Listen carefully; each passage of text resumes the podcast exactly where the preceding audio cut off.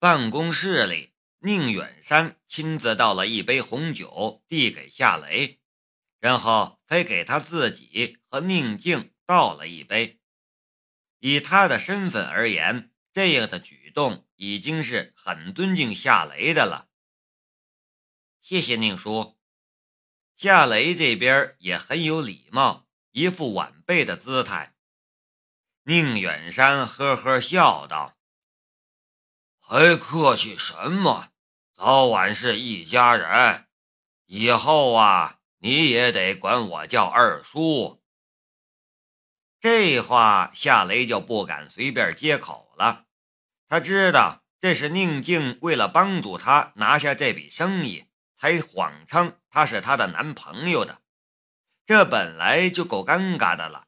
如果他再添言搭语的话，那还不得尴尬死啊！二叔，宁静不乐意了，你能不能不说这事儿啊？你不是要和阿雷谈正事儿吗？快谈吧！宁远山苦笑了一下。好吧，小雷，我们谈正事儿吧。夏雷也暗暗松了一口气。好的，宁叔，你请说。宁远山说道：“这次你干得非常漂亮，看见那些顽固的老头子吃瘪，我就感到高兴。他们也真是被你征服了。”这一批精密加工件对我们来说非常重要，他们关系着……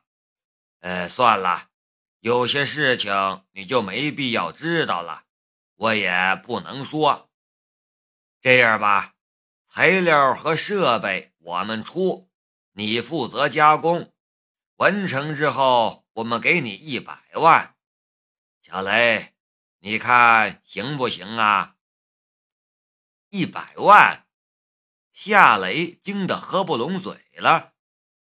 宁远山试探的道：“怎么，嫌少了吗？”“呃，不不不，我的意思是……”夏雷本想说有点多，但跟着改口说道：“呃，钱多钱少都无所谓，主要是完成这份订单。”嗯。我这边没问题，我同意。哈哈哈哈哈，爽快！我就喜欢你这种性格的年轻人。为我们的见面和合作干一杯！宁远山举起了酒杯，三人碰杯，各自喝掉了杯中的红酒。夏雷注意到了酒柜里的红酒。那不过是国产的长城牌红酒，最贵的也才两百多一瓶。从这一点便不难看出，这个宁远山不是那种利用手中的权力为自己谋私利的人，他是那种真心为国做事的人。其实，宁远山开出这一百万的工钱，也没有半点照顾夏雷这个侄女。婿的成分在里面，这种精密加工件国外已经无法购买到，国内又没人能加工出来。就凭这一点，夏雷要更高的报酬的话，也是没问题的。不过，夏雷也是一个实在人，他不会在这种时候敲人的竹杠。如果他那样做的话，宁静。还能当他是朋友吗？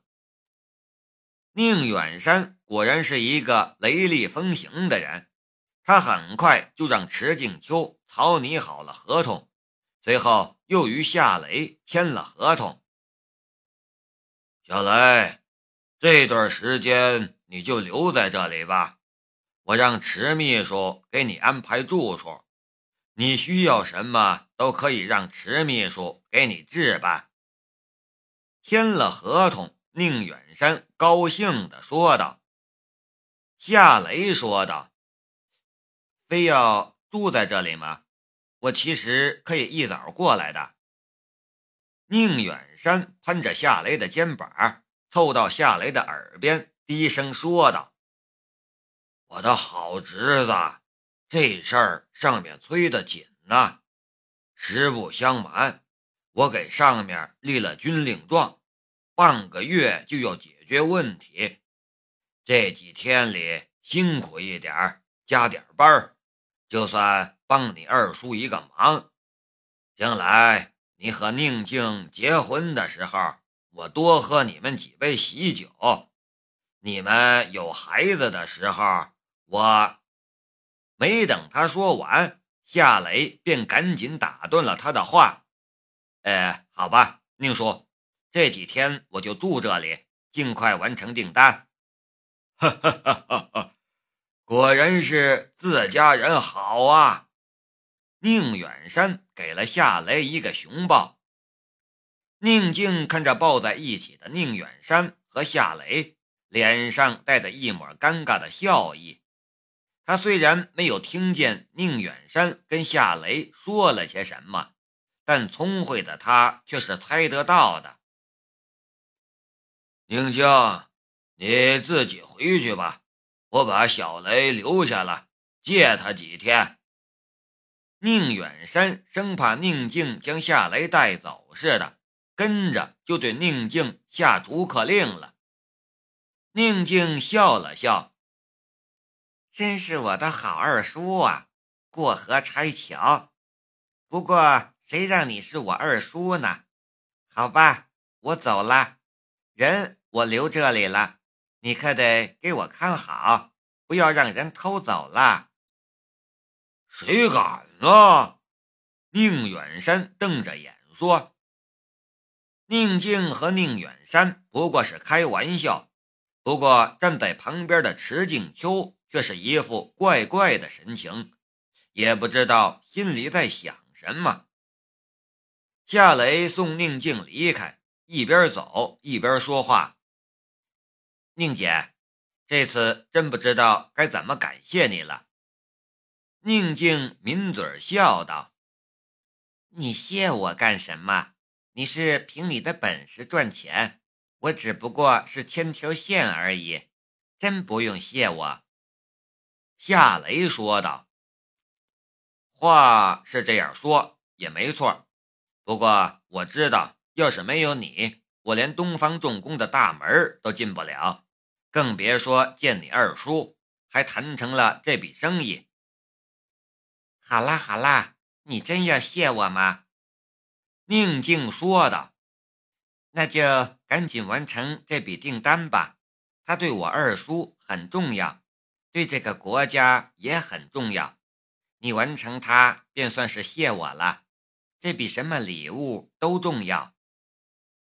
真不要礼物啊？夏雷真想送他点什么？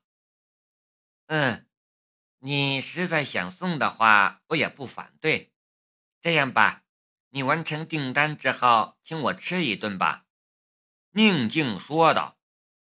夏雷说：“呃，好啊，等我完成订单之后，我请你去最好的西餐厅。”宁静笑着说道：“我不喜欢吃西餐，我喜欢吃川菜。事成之后，你请我去川菜馆吧。”夏雷微微的愣了一下。然后还点了点头。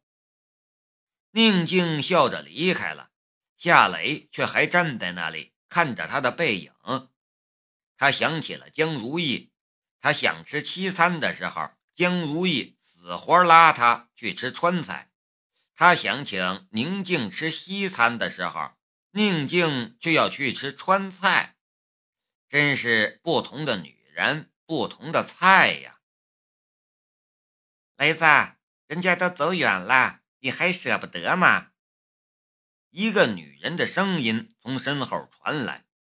夏雷回头便看见了池静秋，站在眼前的池静秋端庄秀气，她的身上也有着一种成熟诱人的气息。这样的女人，无论走到哪里，她都不会缺少男人的注意。可是，这个他曾经暗恋过的女。生却再也引不起他半点兴趣了。你们什么时候认识的呢？石静秋似乎对夏雷和宁静的爱情史很感兴趣。夏雷随口说道：“半年前吧，半年前认识的。”石静秋啧啧的道：“真看不出来呀，你居然泡上了宁家的千金。下一步，你大概会借助宁远山的关系来东方重工上班吧？”夏雷看了他一眼：“静秋。”你不要把所有的人都看成和你一样，好不好？石静秋却没有半点生气的意思，他的脸上还是带着那讨人喜欢的笑容。我们其实是一样的人，不是吗？读书的时候，我家里也没钱，我看到别的女同学穿漂亮的裙子，我就想给自己也买一条。我看到别的同学去肯德基、去星巴克的时候，我也想去尝尝味道，可是我没钱呐，我只能把这些愿望都藏在心里。你不也一样吗？我是班里最漂亮的女生，你想得到我，你也想得到最好的东西，可是你没有那个条件，你知道吗？当年如果你直接请我去星巴克，而不是给我写一封乱七八糟的情书的话，我就跟你去了。我们现在也许不是这个样子，你觉得呢？夏雷沉默了，不知道该怎么回答他的问题。他的心里也莫名其妙的多了一丝淡淡的忧伤。不管眼前这个女人变成了什么样子。但她都是他曾经喜欢过的女生，她的性格还有她做的事，也许让人反感。可每个人都有追求更好生活的权利。一个女人想过得更好，这难道有错吗？这是一个充满欲望的世界，富人想更富，穷人也想变得有钱，男人想得到漂亮的女人。女人想要最优秀的男人的一切，人一生下来便活在这样那样的欲望之中，谁又能摆脱呢？雷子，你说，如果时光回到从前，你会换一种方式追求我吗？石静秋的眼眸里荡漾着温柔的气息。你会请我去星巴克吗？夏雷想了一下，然后笑着说道：“我请你去喝豆浆，你去吗？”石静秋摇了摇头：“我讨厌那股腥味儿。”夏雷耸了一下肩：“这不就得了？